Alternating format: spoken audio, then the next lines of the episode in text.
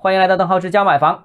最近呢，全国多地多楼盘的业主向其贷款银行发出了。强制停贷的公告，这个事件啊，在最近一个礼拜快速的扩散和发酵。根据统计显示，截止到我录节目的这一刻啊，应该是星期五的早上，全国已经有超过两百个楼盘的贷款业主参与其中。那这个问题呢，不是简单的就能分出是非对错的。下边呢，我跟大家简单捋一下各方的权利和责任和可能的后果，因为这次可能是最近一段时间我们见到的房地产市场面对的最。大的突如其来的问题啊，非常重要。首先，第一个，从贷款的合同看呢，对贷款者是非常不利的。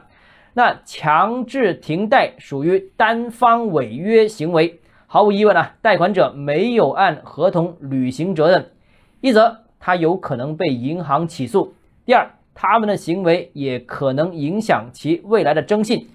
那如果信用受到影响的话，那未来的贷款当然不止这一笔银行贷款了，其他的贷款啊、其他的消费等等相关的事宜，甚至跟银行涉及银行的所有的问题都会受到影响。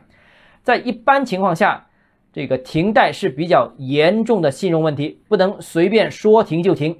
这个也提醒，因为其他原因可能导致停止还贷的朋友，千万不要轻易做出这一步啊。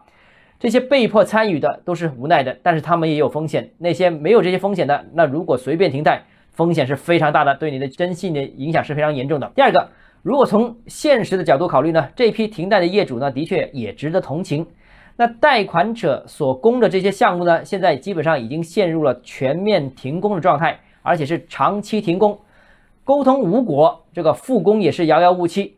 这些项目当中的少部分呢，不排除有可能最终成为烂尾楼。本质上啊，这批贷款者并没有主动说要停止还贷，他没有这个意愿，他们一直都是按时履约的。而事实的情况是，哪怕他们继续履约的话呢，其实也基本上是无法按照约定在指定时间内啊收到他们购买的这样一个住房的，对他们而言是极为不公平的一件事情啊。因为房子的金额是非常大的，那部分贷款者更是把全家的毕生积蓄都投入进去了。那一次购房出现问题，很可能让整个家庭，甚至夸张一点是整个家族陷入到财务危机当中。而且他们是没有做错的，他们是按时履约的。那表面上呢，这是资金监管出了问题；那本质上呢，是预售制度先天不足所埋下的问题。那到底是预售制是不是要撤出呢？